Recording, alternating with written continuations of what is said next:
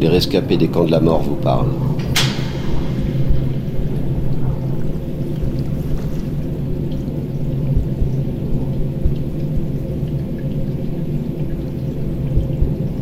Camarades, c'est un devoir bien pénible que je remplis ici, mais c'est une nécessité impérieuse. Parce que l'opinion publique en France n'a pas l'air de se rendre compte de ce qui s'est passé là-bas.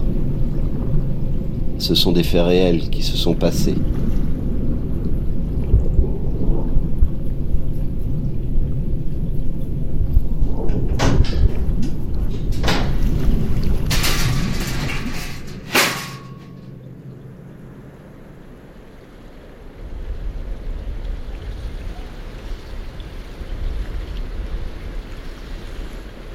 Alfred Nakache, nageur en eau vive. Michel Pomarède, Céline Terce. Deuxième partie, le survivant d'Auschwitz.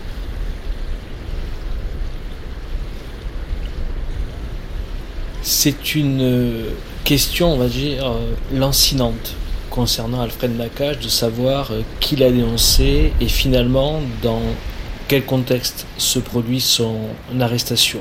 Hubert Struck, historien au musée de la Shoah à Paris. On a euh, bien évidemment à l'esprit la lettre qu'il rédige à Buchenwald en 1945 où euh, un nom apparaît clairement, c'est celui de Cartonnet. Et euh, on sent dans l'écriture de ce nom le fait que Alfred Nakache a contre ce nageur, ce milicien, une rancune très forte et ce nom dans cette lettre signifie alors que son arrestation, sa déportation, serait le fruit de l'action de Cartonnet.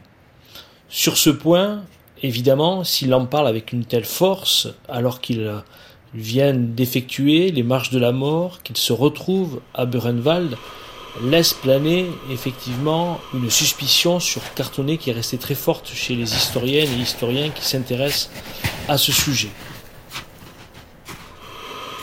Yves Pourchet. Est-ce que Cartonnet dénonce Nakache? Là, euh, on peut l'imaginer, on n'en a aucune preuve.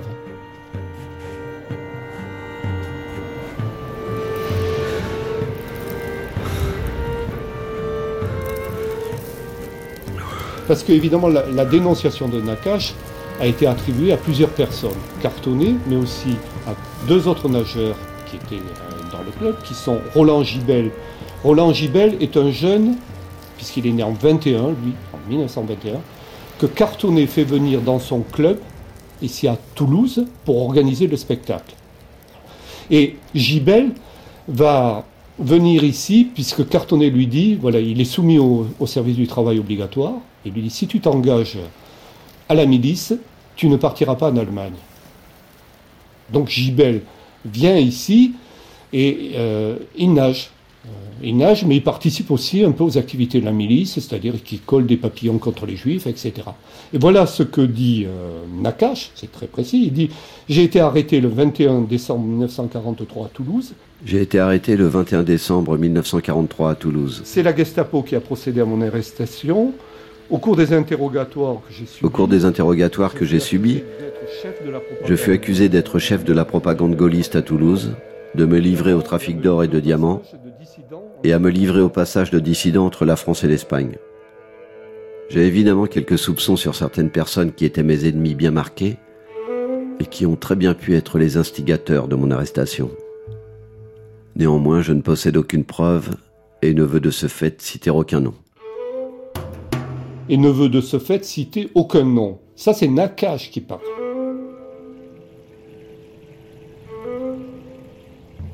Est-ce que Alfred Nakache a pu se sentir protégé par son statut de nageur et de champion Uberstruck avant l'arrestation?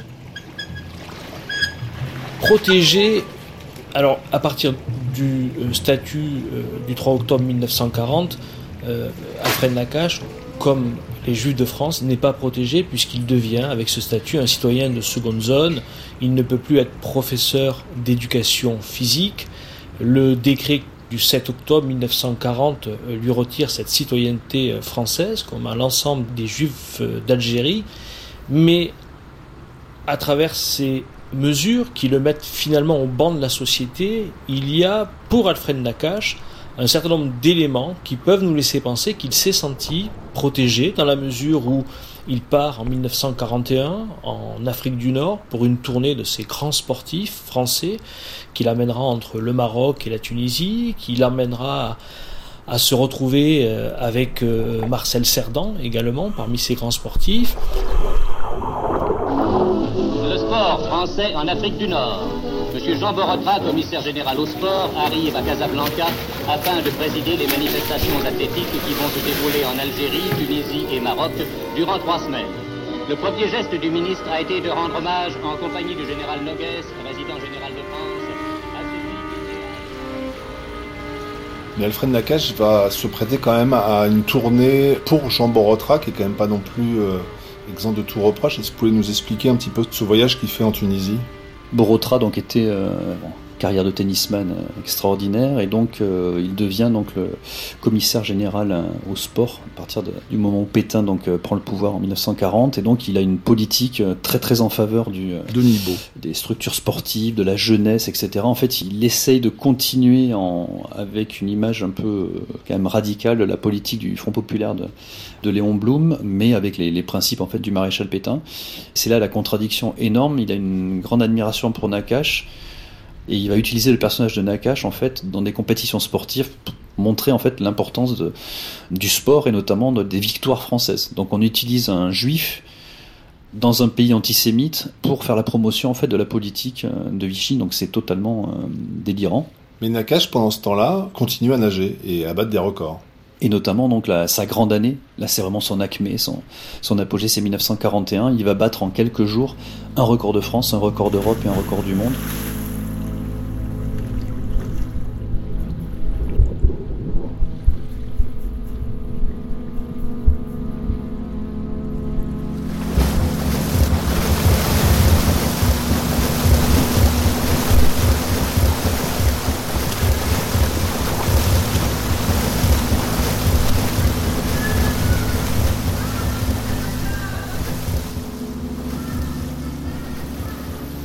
Et euh, le 2 juin 1940, il y a- la politique antisémite se renforce. On demande à tous les juifs euh, de la zone sud de se faire euh, répertorier et enregistrer dans toutes les préfectures. Et on a Alfred Nakache qui, juif, est, honoré encore par la presse, par les médias, comme un recordman du monde du 200 mètres nage libre à Marseille. Donc il y a une grande émotion. Il y a vraiment une, ferveur autour d'Alfred Nakache. Il est encensé alors qu'il est juif.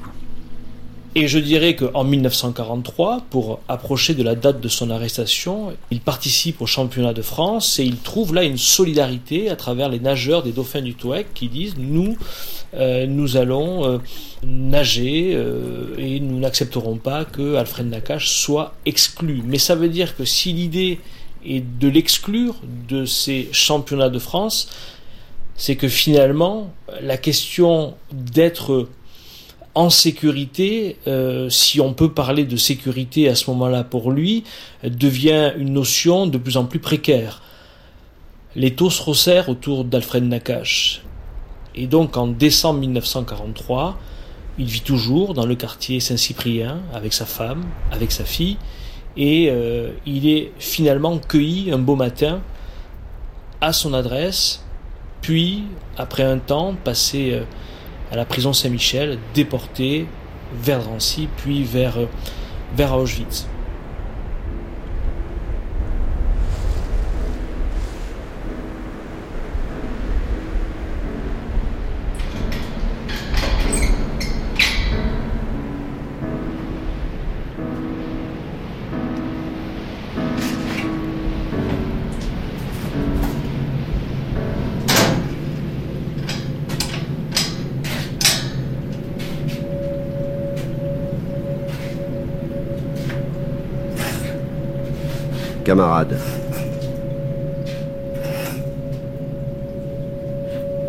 Tous qui m'écoutez, ne croyez pas en sortant d'ici que vous avez vécu une hallucination Ce sont des faits réels qui se sont passés.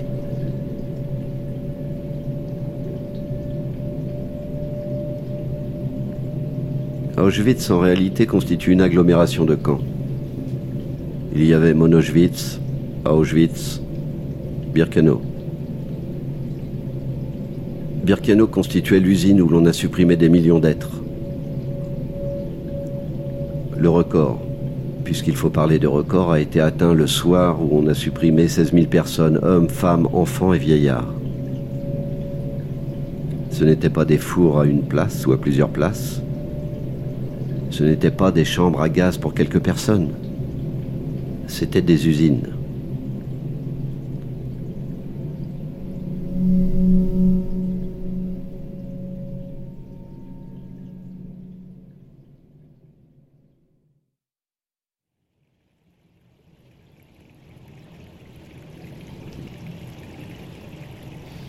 Denis Beau intitule son livre Le nageur d'Auschwitz.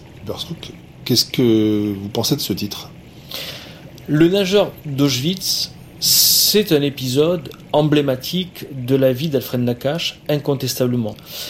Le fait que il ait été reconnu, notamment au moment de ce qu'on appelle à Auschwitz le processus de sélection, comme le nageur français d'excellence qu'il était, et on l'a dit jusque euh, ce record de juillet 1941. Il nous dit aussi de ce qu'est le sport dans l'espace concentrationnaire d'Auschwitz, et notamment d'Auschwitz III, Buna Monowitz, où on contraint Alfred Nakache à nager, à euh, lui lancer des objets, non pas dans la piscine d'Auschwitz, puisque la piscine se trouve dans le camp numéro 1, le camp de concentration. Ici, il s'agit d'un bassin de rétention d'eau en cas d'incendie dans ce camp. Et donc là, c'est sous la contrainte, parce qu'on lui jette des clés, parce qu'on lui euh, euh, lance un poignard, qu'il doit euh, plonger pour récupérer ses objets. Donc c'est aussi l'humiliation imposée non seulement aux déportés juifs d'Auschwitz, mais plus particulièrement à Alfred Nakache, ce grand nageur français. Dans les camps, il y avait euh, du sport. Bah déjà pour les, les, nazis entre eux et aussi euh, pour montrer la, puissance des SS par rapport aux, personnes qui étaient enfermées dans le camp et notamment donc au moment où Alfred Nakache est dans le, Auschwitz 3, il y avait un autre grand euh, champion qui s'appelait Victor Pérez, qui était un boxeur qui avait été champion du monde donc des poids mouches en 1931 et donc c'est Alfred Nakache comme lui, on les a en quelque sorte utilisé comme euh, référence en fait pour montrer à quel point euh, le sport favorisait vraiment la, race aryenne. Donc par exemple Victor Pérez, donc euh, qui était très amaigri vu les conditions donc, du camp, on le faisait boxer contre des poids lourds nazis évidemment, donc les poids lourds gagnés donc pour montrer la supériorité de la, race nazie. Et pour Alfred Nakache, par mépris pour lui, les nazis l'obligeaient en fait à aller plonger dans une eau glacée.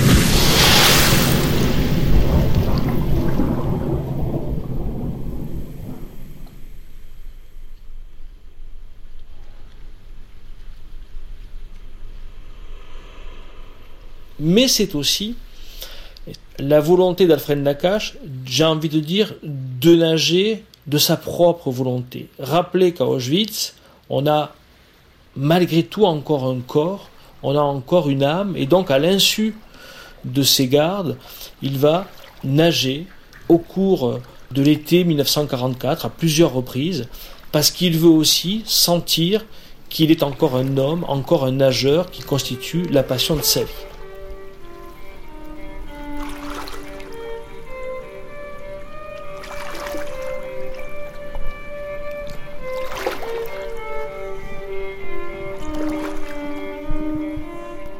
On évoquait son destin sous le régime de Vichy, qui en dit long aussi sur le monde yiddish, le plus touché, on va dire, par ce processus d'extermination.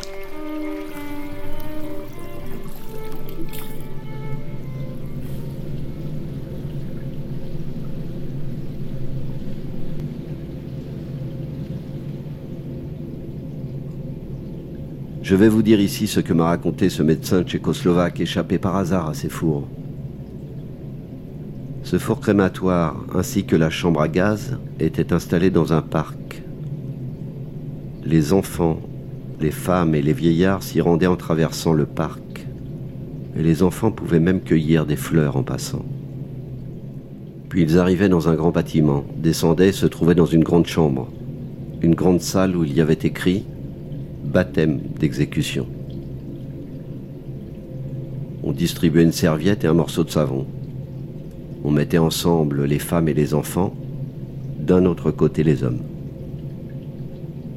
En entrant, les gens étaient confiants.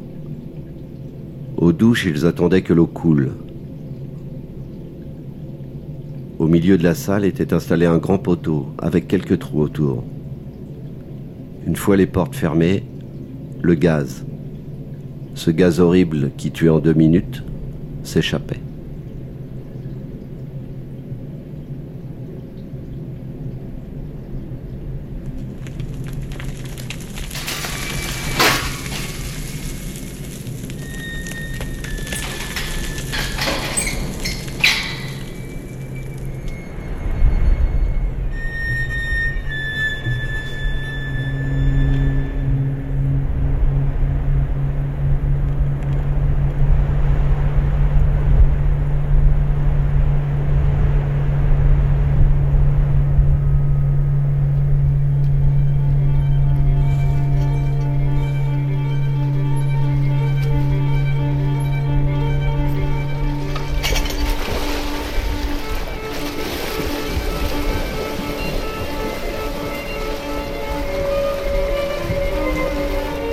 A été libéré euh, du pétainisme et des nazis le, 19 août 1944. La nouvelle mairie, euh, qui est conduite par euh, M. Badiou, décide le 9 octobre 1944 de donner le nom de la piscine de Toulouse, la piscine municipale de Toulouse. On va donner le nom Alfred Nakache, puisqu'on pensait qu'Alfred Nakache était décédé.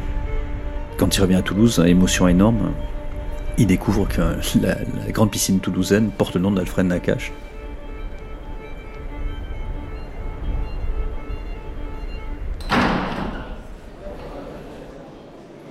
Toulouse, salle du cinéma Les Variétés, dimanche 15 mai 1945, 9h30. Un titre, Les rescapés des camps de la mort vous parlent. Un homme s'avance, c'est Alfred Nakache. Camarades, c'est un devoir bien pénible que je remplis ici, mais c'est une nécessité impérieuse. Cette rencontre euh, organisée par la Ligue contre le racisme et par le recteur euh, d'Autun se passe dans un théâtre, cinéma, qui s'appelait Les Variétés, où étaient projetés euh, les films antisémites pendant la guerre, qui fut l'objet d'ailleurs d'une opération de jeunes juifs engagés en résistance, qui ont fait exploser ce cinéma au moins trois fois. Symboliquement, c'est très fort que les rescapés des camps viennent témoigner alors que, l'armistice a été signé seulement une semaine avant.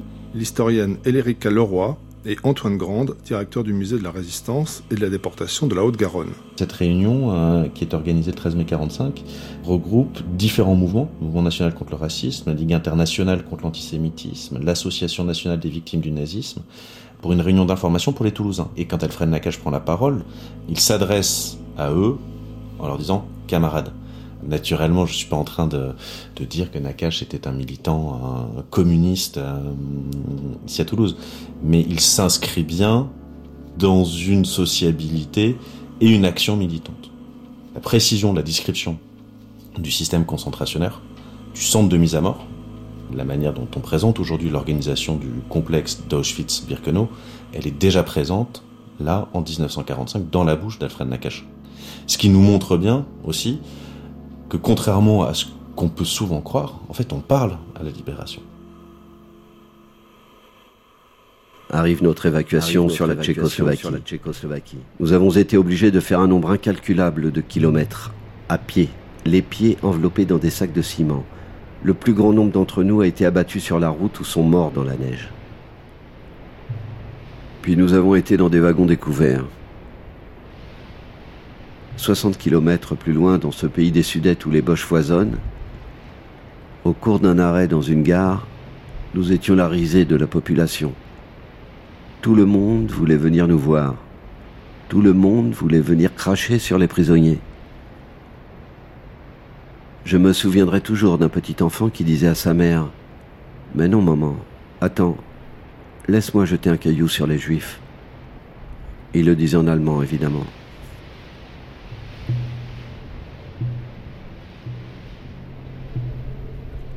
Le peuple de France ne peut pas savoir sans émotion ce qui s'est passé.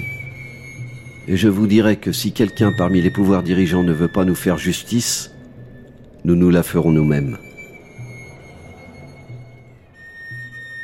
C'est vraiment un témoignage à chaud euh, d'Alfred Nakache. Et puis il y a quand même, on parlait de cartonner, il y a le ressentiment très fort hein, dans son texte.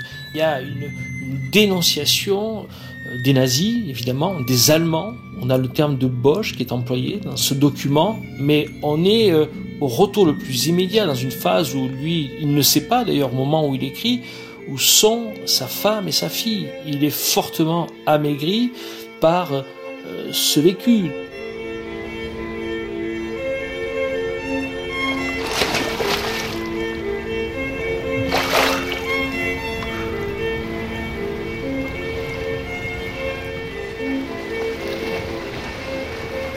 Le retour à la vie, le retour à la liberté, euh, ça signifie aussi pour euh, Alfred Nakache le retour dans les bassins, très vite. Évidemment, je trouve ça exceptionnel parce que il y a l'expérience physique de ce qu'a été l'univers concentrationnaire pour lui, la perte de poids, il y a euh, la souffrance de ne pouvoir manger à sa faim, l'humiliation des corps, et puis il y a le, l'impact psychologique de ce qui s'est passé. Et il va reprendre la natation, et ça c'est aussi important. Le nageur des JO de 1936 n'est pas le nageur de 1948 à Londres. Ces 12 années de différence et son corps qui a été meurtri font que Alfred Nakache reprend dans des conditions qui sont difficiles. Mais il le fait parce que ça participe de sa reconstruction physique, mentale, d'une résilience. Alors c'est vrai que le terme est souvent utilisé aujourd'hui, mais je crois que dans ce cas de figure, c'est quand même important. Et ça nous rappelle qu'il a gardé à Toulouse ses amitiés, ses solidarités. C'est-à-dire qu'il retrouve Alban Mainville, son entraîneur, qui euh, lui permet de retrouver cette force. Le 6 juillet 45, il redevient professeur d'éducation physique au lycée de Toulouse. Et en août 45, il est à Paris. Ça fait un an qu'il est à nouveau libre. Et là, il participe à une nouvelle compétition. Et quel est le résultat? Bah, Il arrive à nouveau être champion hein, de France. Ça, c'est hallucinant. Quelqu'un qui, subit une déportation et qui a une force morale et physique d'arriver à, retrouver les bassins, à se remuscler, à retrouver la vitalité pour être à nouveau dans une compétition de très haut niveau. Personne n'y croyait.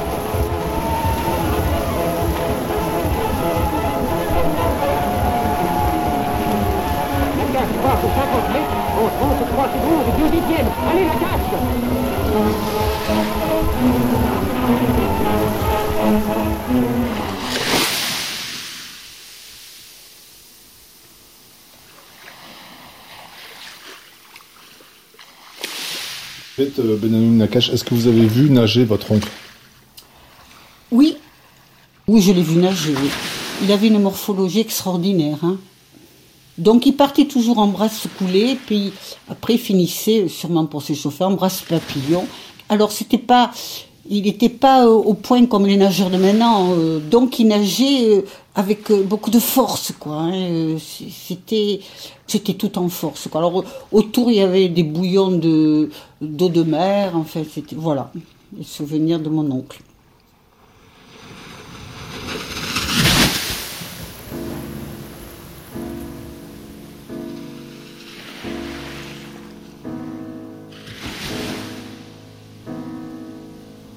Un jour, ma maman sort de son travail et elle le voit complètement recroquevillé. Ben, elle lui dit euh, Ben Fred, euh, qu'est-ce qui se passe? Et alors, il lui tend un papier. Et parce que tous les jours, avec son frère, mon papa, donc, ils allaient à la gare Matabio pour voir les convois qui arrivaient. Et jusqu'au jour où, à la gare Matabio, on l'a remis dans les convois qui arrivaient, où il était écrit que sa femme Paul et sa fille Annie âgés de 30 et, et 2 ans et demi, euh, donc avaient été gazés dès leur arrivée au camp. Voilà. Donc de là, il a pu parler pendant un certain nombre de temps.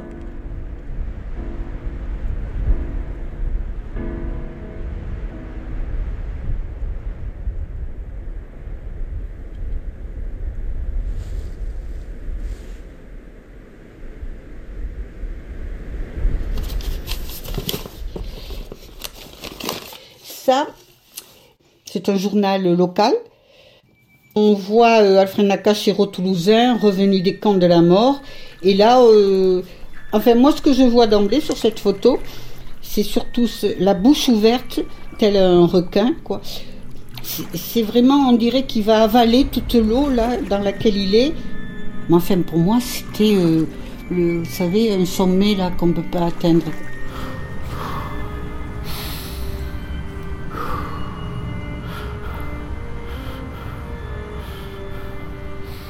Il bénéficie effectivement de tout cet entourage, de cette famille qui se recrée autour de lui, qui fait bloc. L'eau l'a sauvé carrément, la, natation.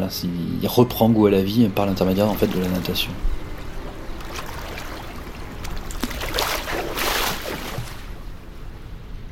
Il retrouve aussi progressivement l'amour en nageant dans la Garonne, ce qu'on ne fait plus. Hein. Il rencontre Marie et je crois qu'aussi la rencontre avec Marie participe de cette reconstruction. Denis Beau, arrêtons-nous quand même sur euh, ce 4 août 1983. Alfred Nakache est dans l'eau, à nouveau. C'est l'eau de la Méditerranée, c'est pas l'eau de la piscine, c'est pas l'eau des bassins de rétention à Auschwitz. Oui, tous les jours, il a cette euh, tradition de. Bah, il traverse le port de, Cerbère. Alors, il a eu des euh, petites sensations au niveau cardiaque, hein, une petite douleur, etc.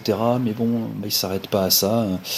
Malheureusement, donc le 4 août 1983, voilà, il y a une crise cardiaque en fait dans l'eau. Il meurt dans l'eau en nageant en raison de problèmes qu'il avait au cœur.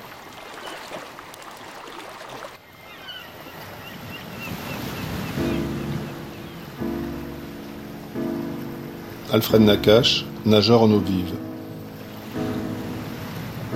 Avec Denis Beau, auteur d'Alfred Nakache, le nageur d'Auschwitz, Yvette Benayoun Nakache, la nièce d'Alfred Nakache, Yves Pourchet, professeur à Sciences Po Toulouse et auteur du livre Brasse Papillon au rebond d'un collabo, l'historienne Elérica Leroy, Antoine Grande, directeur du musée de la Résistance et de la déportation de la Haute-Garonne, et Hubert Struck, historien au musée de la Shoah à Paris. Texte dit par Richard Chevalier. Merci aux nageurs Anne de Biran, Valérie Schfob et Philippe Giorgi. Merci également à la mairie de Puteaux, à sa piscine du Palais des Sports et la piscine Alfred Nakache à Toulouse. Une histoire particulière prise de son Pierre Charles, Mathieu Leroux, Claire Levasseur et Martin Troidec. Musique originale Augustin Viard, musique additionnelle Michael Galasso. Mixage et spatialisation Pierre Charles. Coordination Christine Bernard, assistée de Sylvia Favre. Réalisation Céline Terce, un documentaire de Michel Pomarène.